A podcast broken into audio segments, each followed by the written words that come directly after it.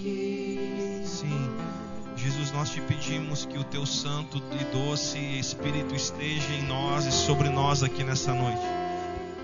Nós confessamos que nada somos sem a tua presença, é apenas o Senhor que nos satisfaz, é apenas o Senhor que nos satisfaz, é apenas o Senhor que nos satisfaz, Jesus. Não há quem nós estarmos a não ser a tua presença, não há outro lugar que nós queiramos estar a não ser num lugar onde o Senhor está, Jesus. Senhor, que aquilo que está sendo gerado aqui nessa noite, nesse ambiente, os nossos olhos não estejam em homens, mas os nossos olhos estejam no Senhor. Que possamos, Pai, por intermédio do Teu Filho, podermos ver a Tua presença, que é doce, que é suave, que é real Espírito Santo, tu és aquele que nos auxilia, tu és o nosso ajudador, tu és o nosso intercessor. Por isso, Espírito Santo, toque em nós, nos convença nessa noite de todo o pecado, da iniquidade, do juízo. Nos convença nessa noite que a tua palavra seja ecoada aqui, Jesus, com verdade. Que possamos ter nossos olhos e corações abertos nessa noite. Nós repreendemos, pedimos que o Senhor repreenda todo e qualquer espírito de distração em nosso meio.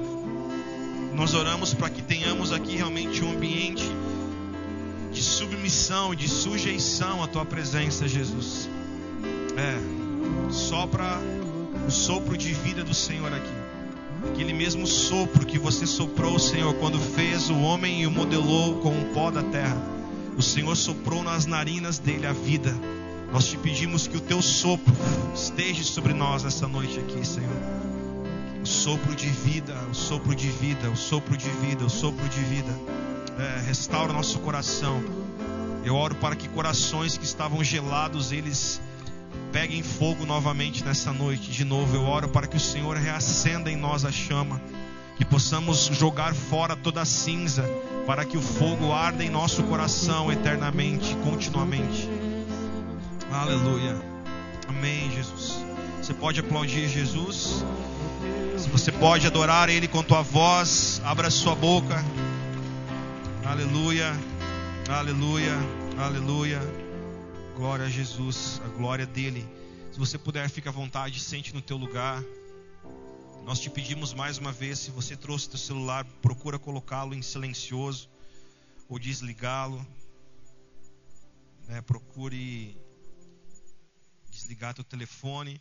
Nós ainda estamos né, nos readequando a esse período que estamos passando. Então, por enquanto, nós não temos a escola infantil, a escola bíblica para as crianças. E, mas nós cremos que com o passar agora do tempo nós vamos voltar a, a ter esse momento. Então a gente vai pedir para você, papai e mamãe, tenta cuidar um pouquinho do seu filho. Né? Se gritar, nós entendemos que é criança, fique tranquilo, você não está atrapalhando. Só zele pelos teus filhos. É, tudo certo? Amém? Nós vamos nessa noite desdobrar algo que o Senhor tem dado a nós desde domingo passado.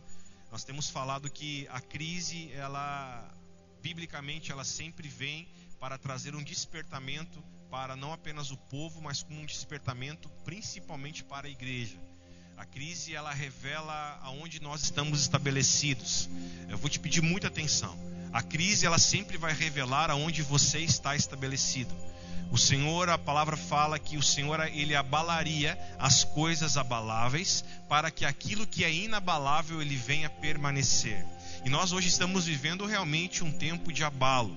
Ainda não é o dia terrível a qual Joel fala e a qual os evangelhos falam, mas nós estamos vivendo já um ensaio daquilo que a igreja lá, daquilo que a terra passará antes do retorno de Cristo. Então hoje nós já estamos vivendo um, um ensaio, né? Nós estamos hoje uh, inertes a, a, um vírus que é invisível e que esse vírus começou num país asiático e tomou conta do globo terrestre em menos de 3, 4 meses.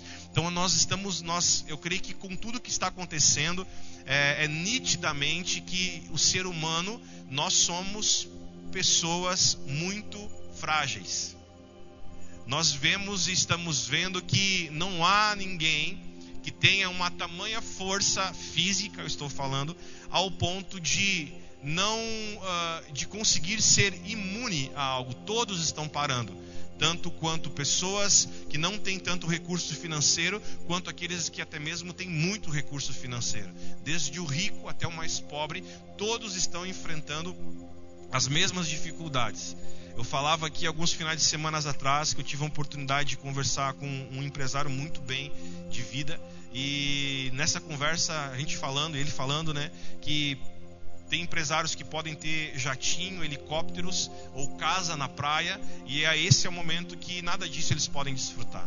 Então eu creio que esse vírus que nós estamos passando, essa pandemia que está sobre a terra, ela é algo que ela revela realmente sobre qual estrutura nós estamos. Domingo passado nós falamos aqui que o Senhor está levando a humanidade a viver algo muito uh, no limite. O Senhor está levando a humanidade a viver no seu limite. E toda, e toda vez que Deus ele leva a humanidade ao seu, limite, ao seu limite, a humanidade ela revela, ela revela o seu caráter. E existem duas escolhas da pessoa que vive no limite. Ou ela vai se rebelar, rebeldia, ou ela vai se quebrantar. Palavra quebrantamento é quebras de argumento. Então hoje nós estamos vivendo em, em, dias em que o Senhor está nos levando ao nosso limite. Nós estamos vivendo o limite na saúde, o limite financeiro, o limite de emprego, estamos vivendo o limite de paciência, né? Papai e mamãe que às vezes estão com os filhos, eu creio que mais saudade dos filhos voltar para a aula, é a maioria dos pais estão com saudade que as aulas retornem. Então todo mundo está vivendo no seu limite, na limitação de tudo. Só que sempre quando Deus leva a humanidade ao seu limite, é para provar sobre qual, uh, sobre qual fundamento a humanidade está estabelecida. Se hoje você se rebela diante desse limite, é um sinal que você é uma pessoa carnal. Agora, se você está se quebrantando diante de toda a limitação que o Senhor está nos levando, quebrantamento é fruto de homem e uma mulher que vive espiritualmente fundamentada no Senhor. Então, esse é um período em que pessoas estão preocupadas muito mais com sua moral do que com o seu caráter. E preste atenção, Cristo não está nem aí para a tua moral. Cristo lhe conhece e sonda quem você é. E quem você é é o teu caráter. É algo que ninguém vê. Está comigo nessa noite? Sim ou não? Sabe, hoje de manhã eu estava orando, e talvez seja algo muito simples que eu vou falar, mas já vamos entrar na, na palavra para essa noite. Já estamos na palavra para essa noite. Por mais que você possa estar usando máscara, ainda é necessário que você escove os seus dentes. Você sabia disso? Tem pessoas que, por usar máscara, tem pessoas que talvez pensam, não preciso escovar os dentes. Preste atenção, isso é tão básico que eu estou falando, mas ao mesmo tempo é profundo que você vai entender. Se você escova os dentes pensando em alguém que vai sentir o teu bafo, é porque você é mais preocupado com tua moral do que realmente com teu caráter. Agora, se você faz isso porque você entende que isso faz parte da tua vida, da tua limpeza, da tua higienização, é porque isso faz parte do teu caráter. Só que tem pessoas hoje que elas se preocupam, se pintar ou não me pintar. Você se pinta para que os outros vejam ou porque isso faz parte de você? Alguém está comigo? Então, esse é um tempo que até mesmo com nossas ações diárias, nós vemos se nós nos preocupamos mais com nossa moral ou se nós realmente nos preocupamos com o nosso caráter. Moral é o que o outro vê, caráter é quem você é e quem Deus vê que você é. Aleluia, amém? Então nessa noite nós vamos estar continuando da onde nós paramos e concluímos no domingo passado. Nós estamos falando muito sobre esse período e não, e não focando no período no que estamos vivendo hoje como uma pandemia, mas nós estamos focando de, em qual é a posição da igreja de Jesus diante disso. Abra sua Bíblia comigo no livro de Mateus, capítulo 3, versículo 8. Mateus, capítulo 3, verso 8.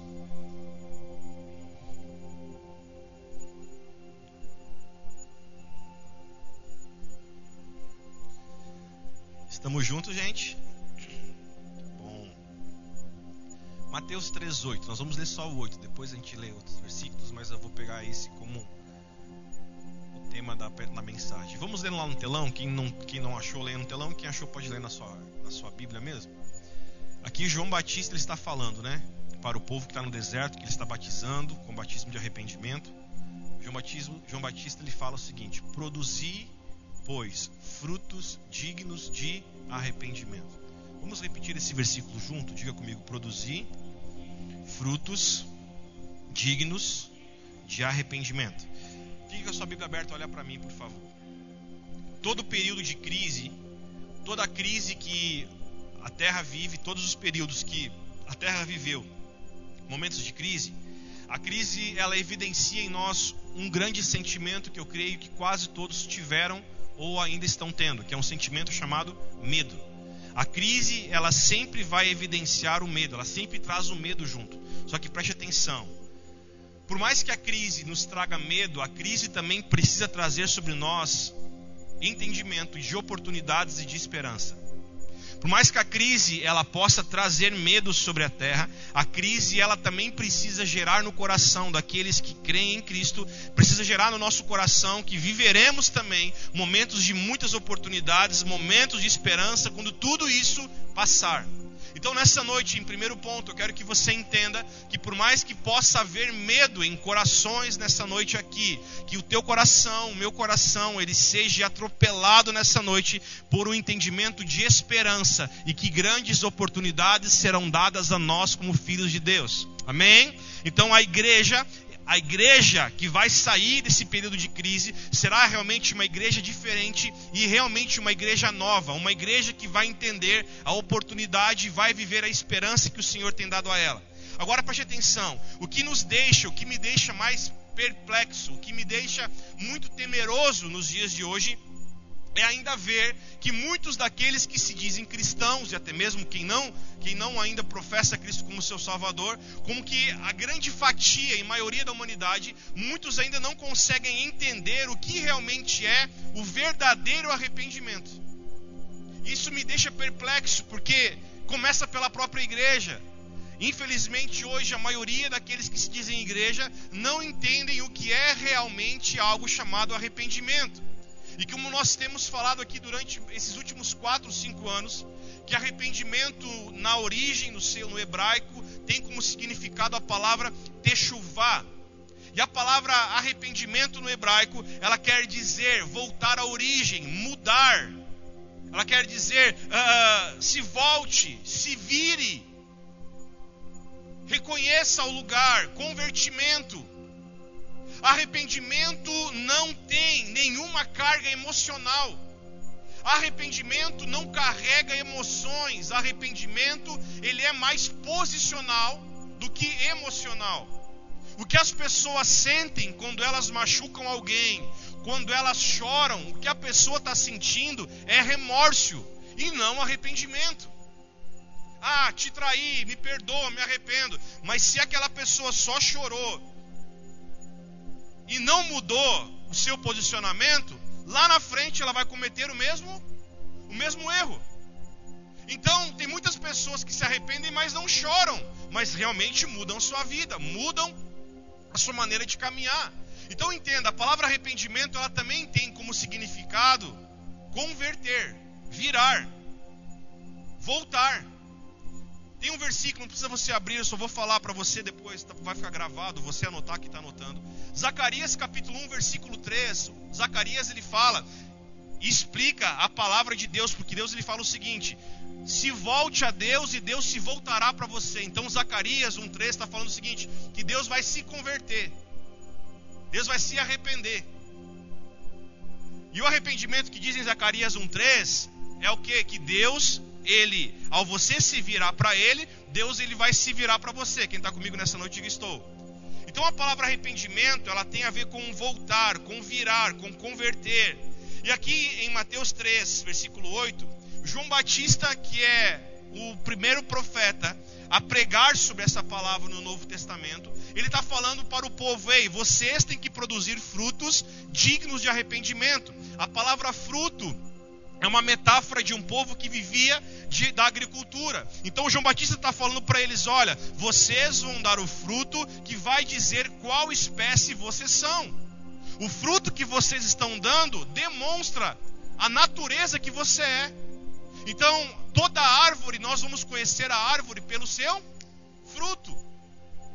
Uma laranjeira não vai dar melancia, porque ela vai dar laranja, porque é o, porque é, é, é, é a natureza dela. Então hoje Tudo que nós vivemos reflete aquilo que nós somos. Ai, por que, que eu xinguei? Por que, que eu falei esse palavrão? Por que, que eu me irritei? É porque ainda você não se converteu da maneira que deveria. Ah, por que, que eu reagi no impulso e machuquei alguém? Porque isso demonstra para você, esse fruto demonstra para você a espécie que você que você é. Então por isso que tem pessoas hoje, preste atenção, que estão forçando para fazer algo e não conseguem. As pessoas forçam forçam, fazem força para dar um fruto que elas nunca vão conseguir dar. E eu sempre brinco quando eu falo isso. Você nunca vai passar por um pomar e vai escutar a laranjeira fazendo força para dar laranja. Você nunca vai passar pelo pomar e vai escutar a bergamoteira lá, hum, forçando para vir bergamota. Porque isso tudo vem ao natural, porque expressa a espécie que ela é, a natureza dela. Então hoje, se tem muitas coisas que nós estamos forçando, mas não estamos conseguindo dar de fruto, não preste atenção nisso. Não foque no, não foque em que você tem que dar, foque em quem você tem que se tornar. Tem muita gente focando para mudar o que ela está fazendo. Querido, não faça força para mudar o que está fazendo. Faça força para mudar quem você é. Tá claro isso para você nessa noite? Ah, estou fazendo força para parar de fazer isso aqui. Não, não faça força para parar.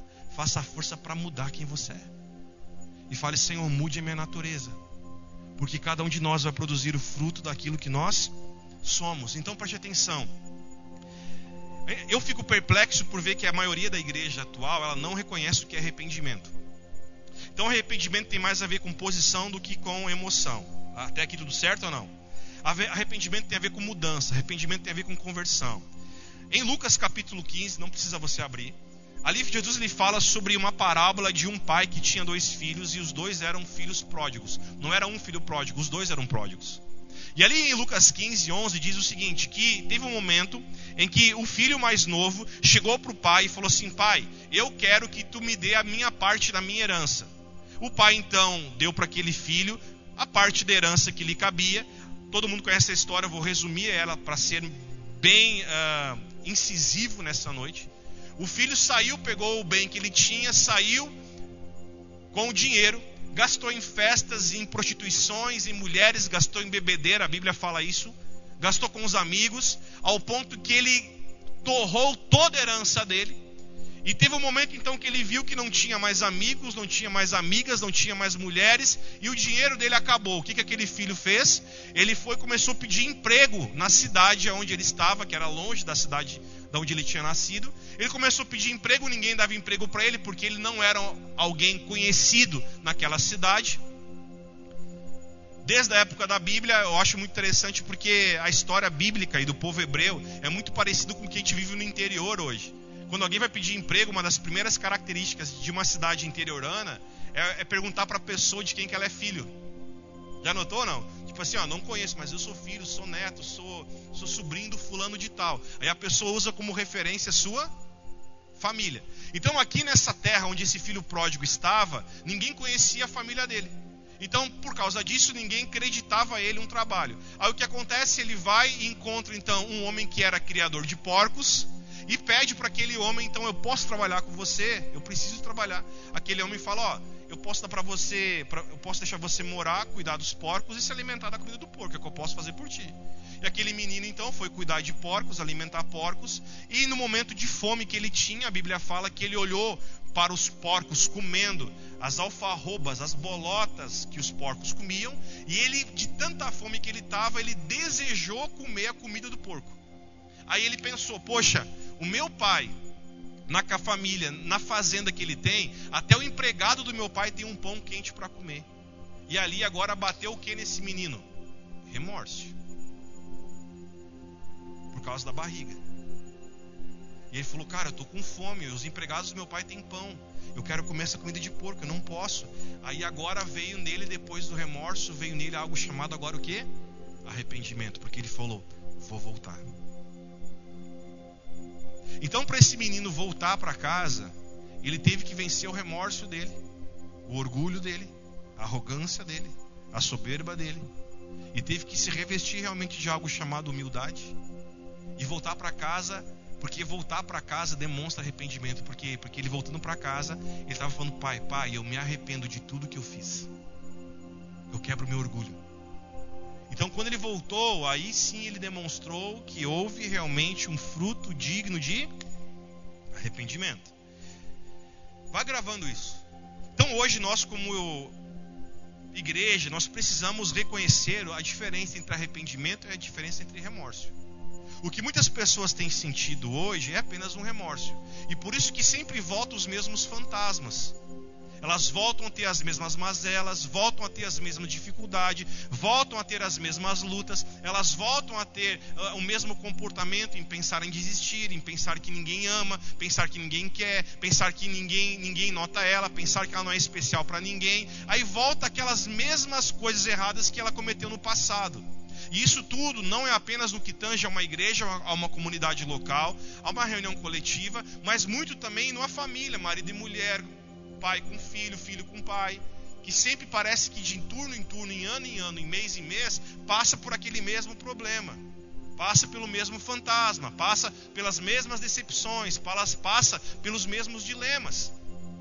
Então nós nessa noite nós vamos uh, falar não apenas no que tange ao arrependimento como algo que é não apenas comportamental, mas como realmente uma ação de mudança, como nós vamos falar também sobre um grande mal que muitos de nós não entendemos, que é algo chamado ídolos invisíveis do nosso coração. E nós vamos entender o que a palavra está falando para nós sobre como nós vencermos a crise que hoje nós estamos passando. Vá comigo em Hebreus capítulo 12, versículo 1. Hebreus capítulo 12, verso 1. Nós vamos ler versículo 1 e 2.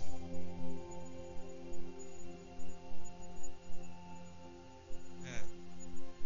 Hebreus 12, 1 e 2. Vamos ler juntos? Sim, gente.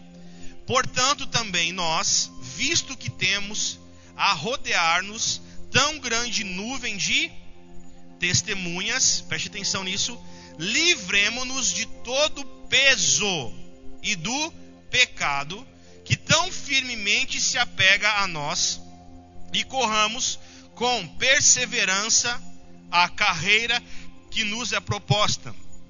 2. Olhando firmemente para o Autor e Consumador da fé, Jesus, o qual em troca da alegria que lhe estava proposta, suportou a cruz, sem se importar com a vergonha, e agora está, está sentado à direita do trono de Deus. Vou ler no telão lá, vamos lá junto no versículo 1. Olha só. Portanto, nós, pois, estamos rodeados de uma nuvem tão grande de testemunhas, deixemos todo embaraço, diga comigo, embaraço, e o pecado, que tão de perto nos rodeia, diga comigo, embaraço e pecado. Mais uma vez, por favor, embaraço e pecado. Agora olha para mim, nós vamos o caldo vai começar agora a ficar um pouco mais denso. O autor dos Hebreus está falando para nós duas características aqui que para a igreja parece que ainda não é visível. Qual que é as duas características? O autor de Hebreus está falando o seguinte: vocês precisam não apenas abrir mão, não apenas ele fala aqui de, uh, de se livrar não apenas de se livrar de uma vida pecaminosa, como também vocês precisam se livrar de todo embaraço. Preste atenção. O autor de Hebreus, no capítulo 12, está falando para nós que existem duas coisas que todo ser humano precisa se livrar, se livrar, desatar, desamarrar. Duas coisas: pecado e embaraço. Mais uma vez, pecado e embaraço. Isso, preste atenção, a palavra pecado, todos nós sabemos o que, que, é. Pecado é quando nós erramos o alvo. Pecado é quando nós transgredimos um mandamento, uma lei do Senhor. Pecado é quando nós, uh, é quando nós passamos a, a, a querer ocultar os nossos erros. Pecado é quando nós desobedecemos a palavra de Deus. Mas tem algo nesse texto muito mais claro do que apenas o pecado que parece que passa desapercebido para muitas pessoas. O autor de Hebreus fala algo chamado embaraço. E outras traduções, no lugar de embaraço, fala sobre peso. Então o que está acontecendo? O autor de Hebreus está falando para nós que nós precisamos, como, como homens e mulheres, nos livrar de todo embaraço e de todo pecado. Agora preste atenção. Nós precisamos entender que há uma grande diferença entre ter uma vida de pecado e ter uma vida embaraçada. Muitos de nós, quando reconhecemos Cristo como nosso Salvador, nós entendemos muito bem o que é a palavra pecado, nós entendemos o que precisamos parar de fazer, nós entendemos que um estilo de vida não mais faz parte de nós, nós entendemos que um comportamento que nós tínhamos antes, agora, nós precisamos mudar. Você está comigo nessa noite? E a gente começa a entender: poxa, pecado é isso, ó, isso aqui é pecado. Isso aqui é pecado, isso aqui não pode. Isso aqui vai, vai desobedecer a palavra do Senhor. Isso aqui vai machucar o coração de Deus. Tudo bem, irmãos, que bom, pecado a gente consegue entender. Mas agora tem muitos cristãos que conseguem discernir o que é pecado, mas ainda estão vivendo embaraçado. Mas ainda estão vivendo uma vida completamente amarrada. Ainda estão vivendo uma vida completamente pesada e aí muitos olham para si e falam: Meu Deus, o que está acontecendo? Eu tenho orado, meu Deus, eu tenho cultuado a Ti, eu tenho jejuado, meu Deus, eu tenho sido fiel ao Senhor, meu Deus, eu não faço nada de errado no meu trabalho. Aí sempre a gente sempre tenta se comparar a quem erra mais com a gente, né? Eu não faço tão errado quanto aquela outra pessoa. Meu Deus, eu não traio minha mulher, eu não traio. Dos meus... Meu Deus, eu faço as coisas certas. Aí você olha e fala assim, cara, eu não estou pecando, mas por que, que eu estou, por que, que eu estou pesado? Preste atenção, porque muitos não têm notado que a palavra fala sobre embaraço e sobre pecado. Então nós precisamos entender que essas, que o embaraço ele é algo que muitos não conseguem ver e eu posso chamar nessa noite de embaraço, vou chamar de embaraço nessa noite, os ídolos invisíveis que muitos de nós temos. E o que, que é ídolo? É tudo aquilo que toma o nosso coração no lugar de Deus. O que é ídolo? É tudo aquilo que do nosso coração está no lugar em que Deus deveria estar. E todo ídolo que nós temos que não seja o Senhor, que não seja Deus, e isso acaba nos prendendo e isso acaba nos pesando. Todo mundo está junto? Sim? E esse é um grande problema que muitos hoje têm passado, que é o que? É entender que não é apenas o pecado que nos separa de Deus, como também o ídolo, o embaraço nos separa de Deus. Olha o que, que João fala na sua segunda epístola. Segunda, primeira, perdão. 1 João 2,15. Nós vamos no telão ali, tá? 1 João 2,15. João fala assim: Não ameis o mundo, nem o que há no mundo. Se alguém ama o mundo, o amor do Pai não está. Diga comigo: se alguém ama o mundo, o amor do Pai não está nele. Olha para o pastor, por favor. João não está falando se alguém peca. João não está dizendo nesse momento sobre pecado. João está falando sobre sobre amor. João não está falando sobre quem está pecando. João está falando sobre quem está amando, então preste atenção nisso, vamos lá, tenha fome disso. João está falando o seguinte: não apenas o pecado nos separa do amor do Pai, como também o amor ao mundo nos separa do amor de Deus. Entende que louco? João está falando o seguinte: não é apenas o pecado que nos separa de Deus, mas o nosso amor às coisas que o mundo nos oferece, e isso também nos separa do amor de Deus. Então, por favor, entenda algo nessa noite aqui. Não apenas o pecado te separa de Deus, mas como também você amar as coisas que há no mundo, e isso também te separa de Deus. Não é pecado você ter um carro, não é pecado você ter uma casa, mas agora se você passar a amar isso, isso vai te afastar de, de Deus. O nosso grande problema é que nós, muitas vezes, como cristãos, nós focamos muito naquilo que é errado e estamos fazendo do que é certo algo que nos roube de Deus. Mateus 24, vamos lá, igreja, preste atenção. Mateus 24, Jesus fala o seguinte: que o dia dele vai ser como nos dias de Noé. Aí Jesus em Mateus 24 fala: nos dias de Noé, as pessoas comiam, bebiam, casavam e se davam em casamento. Agora preste atenção: é pecado comer? É pecado beber? É pecado casar? Claro que não. Mas Jesus está falando o seguinte: nos últimos dias, como nos dias de Noé, as pessoas vão fazer das coisas que não são erradas, vão fazer dessas coisas os seus ídolos. Cara, fazer das coisas que não são erradas os seus ídolos. E é isso que João está falando na sua primeira epístola aqui: que o amor, o amor ao mundo faz nós não recebermos e não termos o amor de, de Deus. E não é possível alguém amar a Deus sendo que essa pessoa ainda ama o mundo. E para de ser o evangélico que só pensa que mundo, que mundo é rave, que mundo é bebida, que mundo é cigarro. Para, irmão, de pensar nisso. Algo muito mais profundo do que isso. Mundo é tudo aquilo que te arranca de Deus. Lembra de homem chamado Abraão? Abraão teve um filho chamado Isaac. E Abraão passou a amar Isaac tanto que Abraão acabou esquecendo de Deus. E Deus falou para Abraão, depois de muitos anos, historiadores dizem que Isaac tinha 33 anos. Que Deus chegou para Isaac e falou para ele assim: chegou para Abraão e falou: Abraão, eu quero teu filho Isaac. Abraão falou: Oh Deus, tá bom. Do momento em que Isaac nasceu até Deus falar com Abraão que queria seu Isaac, foi o período que Abraão passou a ver o filho dele e esquecer de se relacionar com, com Deus. É errado ter filho? Claro que não. Só que quando Deus pediu o seu Isaac, pediu o Isaac para Abraão, era porque o coração de Abraão já estava começando a se distanciar do coração de Deus. E esse é o problema que hoje nós estamos enfrentando. Nós sabemos o que é pecado, nós temos buscado viver uma vida não mais pecadora, nós temos buscado a cuidar para não pecar, a cuidar para não errar. Isso é maravilhoso, isso é louvável uma igreja entender o que é pecado, mas tem outro problema agora. Tem algo que Hebreus 12 fala: se livremos daquilo que nos embaraça. Tem muitas pessoas que não estão pecando, mas estão vivendo uma vida cheia de peso, uma vida amarrada, uma vida embaraçada. E realmente elas falam: me sinto embaraçado, não consigo achar o fio da meada.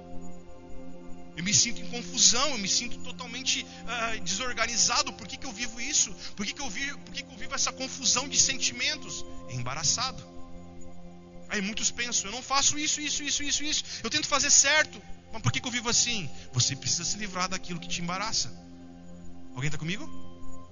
Então, a palavra do Senhor nessa noite, para que nós possamos realmente entender aquilo que tem nos roubado do Senhor. Isso para você que está anotando aqui, anote dois versículos em Apocalipse, Apocalipse 2,4 e Apocalipse 3,17. Preste atenção quem está comigo aqui. Quem está comigo? Em Apocalipse 2,4 e Apocalipse 3,17, 2,4, Deus, Jesus ele fala para a igreja de Éfeso, fala o seguinte: Eu tenho algo contra vocês, vocês abandonaram o primeiro amor. Jesus não estava dizendo que eles voltaram a pecar, Jesus estava falando que vocês pararam e abandonaram o primeiro amor.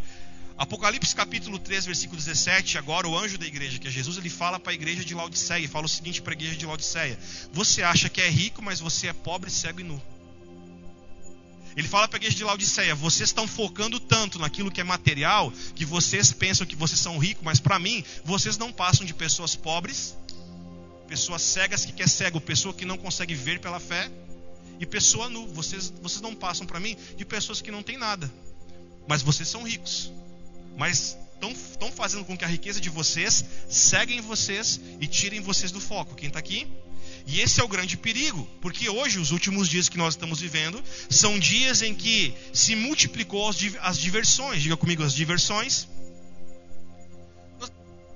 que as diversões se multiplicaram. Nós estamos vivendo dias em que aparentemente as coisas inócuas, as coisas inocentes, elas parece que para nós não são mais tão pecados como eram antes, mas o nosso coração ele passa a ficar cheio dessas coisas, e aí nós começamos agora nesse período de pandemia, nós começamos a ficar em crise porque a gente não pode mais jogar a bola que nós queríamos jogar. Nós não podemos mais ir no shopping como nós íamos antes, nós não podemos mais comer fora com os amigos que nós íamos antes, e a gente começa a ficar parece que vazio. Meu Deus, eu não posso mais jogar bola, estou vazio. Não podia mais na academia, estou vazio. Meu Deus, eu não posso mais ver um futebol na televisão, estou vazio. Isso era pecado? Não. Mas é que por se multiplicar tanto as diversões, nós passamos a ficar tão reféns das coisas que nos embaraçam. Quem está aqui? E o amor do Pai muitas vezes não está em nós. Por quê? Porque nós estamos amando mais as coisas do mundo do que as coisas de Deus. Tamo junto, igreja. Então quero que nessa noite você possa pensar seriamente naquilo que para você antes não era nada, mas que talvez agora, nesses minutos que a gente está pregando, o Espírito Santo está revelando a você aquilo que estava te embaraçando, aquilo que, aquilo que antes não era para você, mas sempre foi um ídolo que estava no teu coração. Pare de pensar que ídolo é apenas um magrão pendurado numa cruz. Pare de pensar que ídolo é algo feito de argila, de barro. Tem muitas pessoas que hoje têm vários ídolos no coração delas, que tem tirado elas de estar amando ao Senhor como deveria. Lucas 10, 27. Não precisa abrir, o Gelson vai abrir um telão para nós.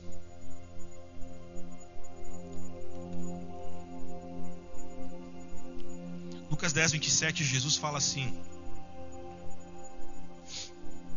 Lucas 10, 27. E respondeu ele e disse: Amarás o Senhor teu Deus de todo o teu, de toda a tua, de toda tua força, de todo teu e amarás o próximo como a ti mesmo. Olha para mim, para deixar no telão esse versículo, tá? Jesus aqui está falando sobre quatro esferas que nós devemos amar a Ele.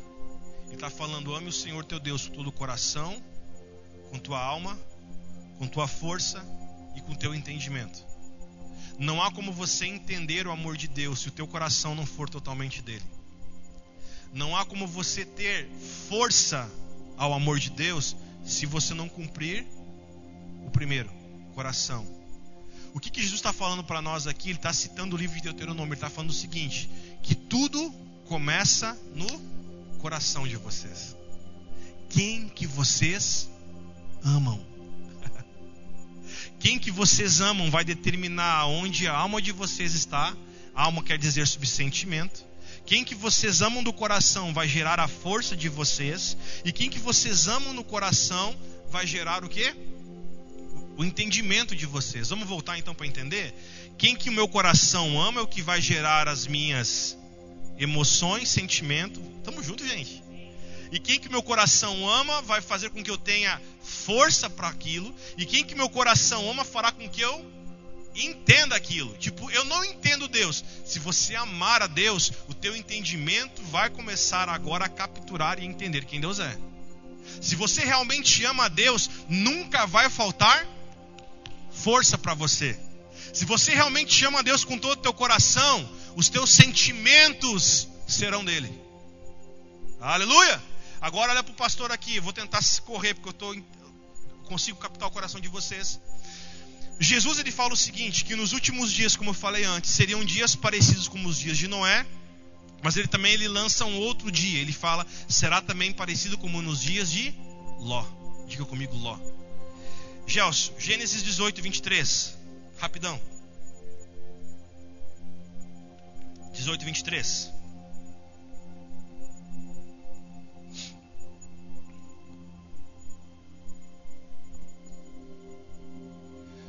Deixa eu ler ali, vamos lá? Gênesis 18, 23. Chegou-se Abraão dizendo: Destruirás também o justo com o ímpio? Versículo seguinte. Se porventura houver cinquenta justos naquela cidade, destruirás também e não pouparás o lugar por causa dos cinquenta justos que estão lá dentro dela? Seguinte: longe de ti que faças tal coisas que mate, que mates os justos com o ímpio, que o justo seja com o ímpio longe de ti. Não faria justiça o juiz de toda a terra? Então disse o Senhor: Se eu em Sodoma achar cinquenta justos dentro da cidade, pouparei todo lugar por amor deles. Seguinte. E respondeu Abraão, dizendo: Eis que agora me atrevi a falar ao Senhor, ainda que sou pó e cinza. Versículo 28. Se porventura de cinquenta justos faltarem cinco, destruirias por aqueles cinco toda a cidade? E disse: Deus disse: Não a destruiria se eu acharia, se eu achasse ali, então, achar ali 45, versículo 29. Aqui agora começa a falar de 45 vai para 40, versículo 30, de 40 agora vai para 30, vai ao versículo 31. Aí vai de 30 vai para 20, versículo 32. Uh, de, de 20 vai para 10, versículo 33. E retirou-se o Senhor quando acabou de falar a Abraão, e Abraão tornou-se ao seu lugar. Segura aí, olha para mim. Quem está comigo? Deus veio para Abraão e falou o seguinte: foi o próprio Jesus, né? Abraão, eu vou destruir a cidade. O microfone tá chato. Deus, Jesus falou para Abraão: eu vou destruir a cidade de Sodoma. Aí Abraão falou assim: Deus, mas por que, que tu vai destruir uma cidade? Muita gente pergunta, né? Por que, que essa epidemia sobre a terra? Aí Deus falou para Abraão o seguinte: Abraão, se tivesse lá 50, eu não, eu não destruiria. Aí Abraão se atreveu a falar com Deus: Tá, Deus, mas não tem 50 justos naquela cidade? Aí Deus falou: Não, Abraão, se tivesse, se, se tivesse 5, eu não destruiria. Aí Abraão começou: Tá, Senhor, se tivesse 45. Aí Deus falou assim: Eu também não destruiria, mas não tem 45. Ah, Senhor, mas não tem 30. E Jesus, Deus falou assim: Não tem nem 30 lá. Mas 20 também não tem 20. Mas 10 também não tem 10. Aí Abraão ficou calado e falou: Não vai dar mais. Deus, Deus vai destruir tudo. Aí o que acontece? Aí Deus fala assim para Abraão: Agora você vai lá, Abraão, e diz para o seu uh, sobrinho chamado Ló, porque naquela cidade de Sodoma tinha o sobrinho de Abraão que era Ló. Quem está comigo? E aí Deus, Deus falou para Abraão falar para Ló e para Ló sair de lá. Preste atenção nisso. Chegaram então os anjos para avisar Ló: Ló, Deus vai destruir essa cidade. Ló falou: Uau, mas que coisa. Aí Ló fez o seguinte: Ló pegou avisou sua família inteira, ele tinha três filhas, e as três filhas de Ló já estavam casadas, tinha, Ló tinha então três filhas, perdão, duas filhas, e tinha também seus genros, a sua mulher, a sua esposa. Aí com isso tudo então, Ló falou para eles: Ó, oh, vocês têm que sair daqui porque Deus vai destruir essa cidade com fogo, não vai sobrar nada. E vieram nos avisar para nós sair para que nós não venhamos morrer. Preste muita atenção nesse detalhe, eu vou começar a finalizar a palavra agora. Ló veio com a mensagem certa para sua família, só que Ló, ao avisar a sua família, os, os genros de Ló não deram créditos ao que Ló estava falando. É louco, Ló. Que, que, coisa louca é essa, velho? Jamais Deus vai destruir essa cidade, essa terra. Sabe qual é que é o problema?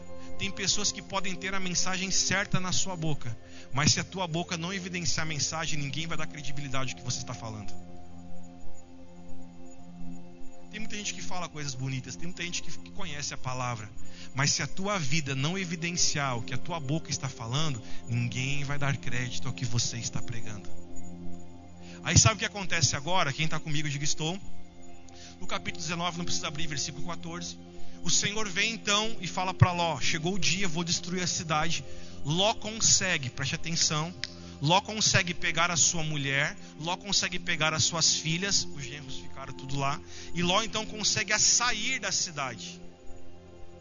Ló conseguiu pregar para sua família, porque nos últimos dias Ló conseguiu falar: ó, vai quebrar tudo, vai destruir tudo, vai pegar fogo em tudo, Deus vai arrebentar com tudo. Aí a família de Ló conseguiu acreditar na mensagem de Ló. Cara, grava isso pelo amor de Deus. Aí no meio do caminho, só que Deus deu uma ordem: ninguém pode olhar para trás. No meio do caminho, quando eles estavam saindo da cidade de Sodoma, biblicamente em Gênesis 19 ele vai falar sobre isso. Eles escutaram os estrondos, a cidade sendo derrubada. Deus derrubou, Deus derrubou do céu fogo. Começou a explodir aquela cidade. A mulher de Ló, ela infelizmente olhou para trás. E olhar para trás não foi um olhar físico, é um olhar de saudade, tipo, tô deixando para trás a minha casa, tô deixando para trás os meus bens. Preste atenção nisso. Sodoma era uma cidade muito rica.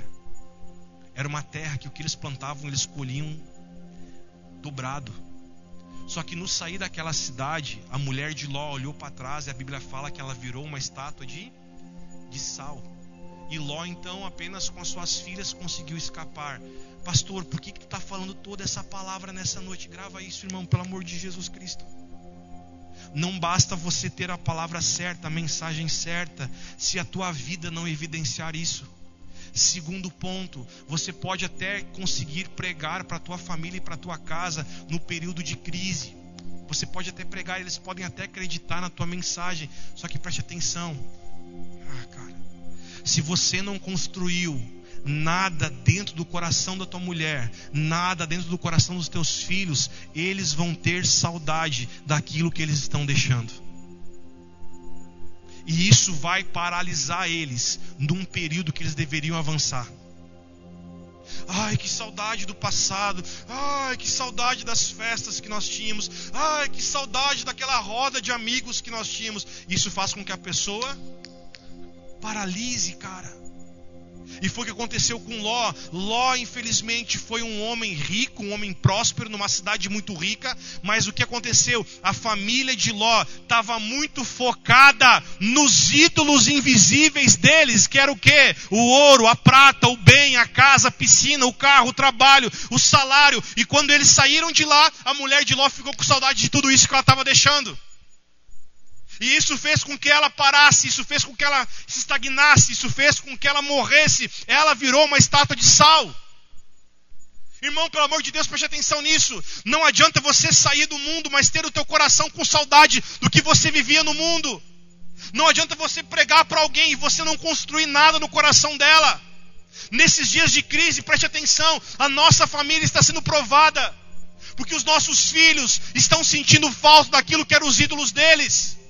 Se hoje eu tenho que forçar para os meus filhos orar, se hoje eu tenho que forçar para que a minha mulher ore, se hoje eu tenho que forçar para que eles tenham esperança, é porque na minha vida inteira eu só construí coisas externas e não internas no coração deles. Sabe quem nossos filhos são? Arranque o celular deles, arranque o desenho deles. Isso vai provar quem eles são. Sabe quem eu e você somos? Quando arrancar nosso salário, arrancar nosso futebol, arrancar nosso prazer, isso mostra quem nós somos. Essa crise que nós estamos vivendo está evidenciando quem que realmente você e eu somos. Ah, que saudade! Quando que você teve saudade de orar? Quando que você teve saudade de jejuar? Quando que você teve saudade de cultuar ao Senhor? Cara, Ló conseguiu tirar a família dele do problema, mas Ló não tirou o problema de dentro da família dele. Não adianta você sair de um problema se esse problema não sair de dentro de você. Não adianta você sair de uma crise, cara, isso é tremendo, se essa crise não sair de dentro de você. Essa crise externa que nós estamos vivendo é tão pequena diante da interna que muitos estão vivendo hoje. Vivemos H1N1, vivemos peste negra, estamos vivendo agora o coronavírus, vivemos dengue, vivemos várias crises, cara. Todas elas servem para evidenciar o que está dentro de nós. Só que essa está sendo diferente. Essa o Senhor arrancou nossos deuses e Ele arrancou aquilo que nos anestesiava. E vou dizer mais para vocês: se for necessário, Ele vai arrancar mais coisas ainda. Ele pode permitir que nossos empregos sejam arrancados. Ele pode permitir que o nosso bem financeiro seja arrancado para provar para mim para você quem é o nosso Deus. O teu Deus é o teu emprego, é o teu dinheiro, o teu Deus continua sendo Deus. Conheço pessoas desempregadas que estão vivas. Mas conheci pessoas que estavam empregadas e morreram. A nossa vida não está no quanto nós ganhamos, a nossa vida está em quem que nós estamos nos tornando. Ló conseguiu, mesmo sem crédito, perdeu seus genros, mas conseguiu sair com metade da sua família. Só que ele perdeu a sua mulher, porque Ló nunca se preocupou em construir algo dentro dela. Eu quero falar para você que é homem nessa noite, você que é marido que está aqui. O que, que você tem construído no coração da tua esposa nesses dias? O que, que você tem construído no coração da tua mulher nesses dias? O que, que você tem construído no coração dos teus filhos nesses dias?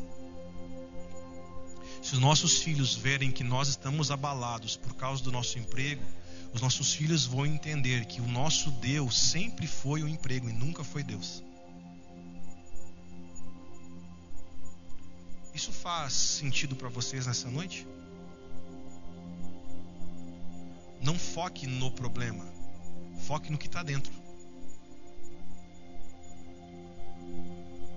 Paulo ele fala em 1 Timóteo 6,10 Paulo ele fala assim: Não ame o dinheiro, porque o amor do dinheiro é a raiz de todos os. O problema é o dinheiro? Pode falar alto. O problema é o dinheiro? O problema é o que, irmãos? Amar ao dinheiro. Paulo está falando: o amor ao dinheiro é a raiz de todos os males. O amor nunca foi o dinheiro nunca foi problema. O problema é onde que nosso coração está. 1 João 2, que nós acabamos de ler antes, é o que? Aquele que ama o mundo não tem o amor do Pai nele. Estamos juntos ou não? Lembra que nós estamos falando há quase uma hora atrás que tem pecado, e a Bíblia, o autor de Hebreus também fala sobre embaraço. Estamos juntos. Não adianta você não viver uma vida de pecado, isso é muito bom você não pecar. Mas você tem que entender também o que está te embaraçando nesses dias. Alguém está comigo aqui? Sabe, eu creio nitidamente, já estou tentando encerrar agora, e gravo o que eu estou falando, está sendo gravado. Eu creio muito claramente que ainda nesse ano de 2020, o Brasil vai experimentar uma riqueza espiritual e material muito grande sobre nossa terra. Só que para que isso possa ser ou apressado ou não, vai depender de como que o coração da igreja está nos dias de hoje. Alguém está comigo nessa noite? Nós não podemos ser uma igreja pegada e nem materialista. Nós precisamos ser uma igreja que tenha o um coração doador no Senhor. Amém, irmãos? Para mim poder encerrar tudo agora, Gel, só abre comigo no telão Salmo 139. E quem tiver a Bíblia pode abrir em Salmo 139. Já vamos encerrar agora. Salmos capítulo 139, nós vamos ler versículo 23 e 24. Lerei no telão. Essa é a oração que nós precisamos fazer hoje aqui. Davi diz assim: Sonda-me, ó Deus, e conhece o meu coração. Prova-me e conhece os meus pensamentos. 24. E vê se há em mim algum caminho mau, e guia-me pelo caminho eterno. Agora abra comigo uh, capítulo 19, versículo 12 do mesmo livro de Salmo. 19, 12.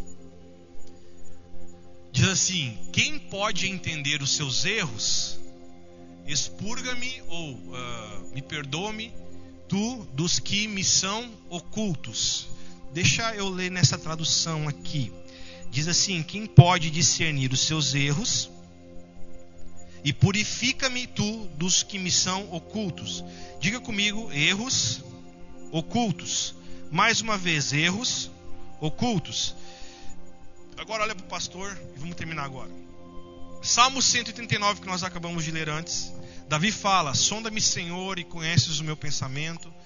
Sabe quando eu assento e levanto, aí o salmista fala o seguinte: Senhor, uh, vê se há em mim ainda algum caminho mal. Salmo 19, 12, o salmista Davi também ele fala o seguinte: Senhor, uh, quem pode discernir os seus próprios erros? Ele está fazendo uma pergunta: nenhum homem consegue discernir os seus próprios erros. Olha que louco isso. Senhor, quem pode discernir os seus próprios erros? Aí ele continua no versículo 12 falando o seguinte: Purifica-me tu dos meus erros, dos meus pecados ocultos. Pecados que nem eu mesmo sei. Estamos juntos aqui ou não? Sim ou não? Sabe de uma coisa? Você não sabe a verdade de você mesmo. Nós não sabemos nem a verdade de nós mesmos. Nós não sabemos dos pecados e dos erros ocultos que nós cometemos. A única pessoa que consegue discernir isso em nós é o Espírito Santo. Estamos juntos ou não? Sabe por quê? Porque muitos de nós nesses dias nos achamos bons porque nós nos comparamos com outra pessoa. Você já notou que em períodos como a gente está vivendo hoje, para que muitos de nós aqui venhamos a sofrer menos, a gente sempre tenta se comparar com quem está pior do que a gente? Alguém é assim ou não? Confessa, irmão, levanta a mão se tu é assim. Eu já, eu já fui assim, quem é assim? Tipo assim, cara, a tua família tá mal, tá? Tá mal. Aí tu procura alguém que tá pior do que você. Tá junto ou não? Tipo assim, cara, eu tô mal, mas olha aquele lá. Aquele lá tá pior do que eu. Aí vamos supor, teu casamento tá mal, tá? Teu casamento tá mal. Tu fala, mas, mas cara, meu casamento tá mal. Mas olha aquele cara, aquele cara já tá no quinto casamento. Tipo assim, cara, meus filhos são mal educados, né? Aí você roda a vizinha, quebra a janela, chuta a bola, mata o cachorro. Tipo, a gente sempre tenta se comparar com quem está pior. Preste atenção, vou encerrar agora. Isso é o nosso mal porque nós pensamos que temos a justiça correta. E a justiça própria do homem é um buraco negro, cara. A justiça própria do homem é um buraco sem fim, porque nós sempre tentamos justificar os nossos erros em alguém que está pior do que nós. Quem está comigo aqui? Tamo junto? E aí, muitos de nós nos orgulhamos disso. Tipo assim, eu me orgulho porque eu estou melhor do que aquele fulano. Ó, eu me orgulho porque eu não mato reunião como aquele cara. Só que preste atenção. Muitos aqui se orgulham até mesmo das coisas boas que fazem, mas entenda isso, eu vou encerrar agora. Não se orgulhe do que você faz, porque talvez o fundamento que está fazendo você fazer aquilo seja algo podre. Ah, eu ajudo o pobre, que bom que tu ajuda. Mas sob qual fundamento que você está ajudando aquela pessoa? Se o fundamento é você se mostrar, é você se valorizar, é você se sentir bem porque está dando uma cesta básica para alguém, você está fazendo a coisa certa com a intenção errada. E Deus sonda a tua intenção. Alguém está comigo nessa noite? E aí o que faço de tudo isso agora? Somente o Senhor pode revelar a mim e a você o que há no nosso coração. E nessa noite, antes de nós apresentarmos as crianças que vamos apresentar e encerrarmos essa reunião, eu quero realmente chamar você a um tempo de um verdadeiro arrependimento. Talvez você pode pensar, tá, pastor, eu entendo que é pecado, mas eu não sei o que estava me embaraçando. Preste atenção. Apenas uma pessoa pode mostrar a você as coisas que você não consegue ver. Essa pessoa se chama Jesus. E aonde Jesus está, ali a luz. E onde a luz ela é acesa, a escuridão se dissipa. A escuridão cai por terra. Salomão falou em 1 Reis, ele disse algo muito interessante. Ele falou assim: Senhor, só tu conhece o coração do homem. Somente Deus conhece o teu coração, nem nós mesmos conhecemos o nosso coração. Mas se nós queremos que o Senhor nos ajude, nos revele o que precisamos mudar, que nessa noite você possa falar: Jesus, seja luz na minha vida, e ilumine esse labirinto que está dentro de mim, para que eu me torne realmente uma pessoa boa, para que os meus frutos sejam bons. Amém? Amém ou não? Mais do que você está focado em quando tudo isso vai passar, foque em quem que você será depois disso tudo. Eu tenho ouvido tantas pessoas perguntar, pastor, quando é que tu acha que isso vai passar? Quando é que tu acha que isso vai acabar, irmão? Na boa, não te preocupa com isso. Te preocupe em quem que você será quando tudo isso passar. Porque se você não aprender nessa crise, outras crises virão. Mais do que saber quando isso vai passar, é saber quem que você vai ser quando isso acabar. Amém? Que você possa entender nessa noite que mais do que você não pecar, é você saber quais são os ídolos do teu coração, que eram ídolos invisíveis. Que o teu filho não te roube de Deus, que teu casamento não te roube de Deus, que teu emprego não te roube de Deus, que teu salário não te roube de Deus, que os bens materiais que você tem não te roube de Deus. Não seja uma pessoa orgulhosa nem arrogante, seja uma pessoa humilde no Senhor. Amém? Fique em pé.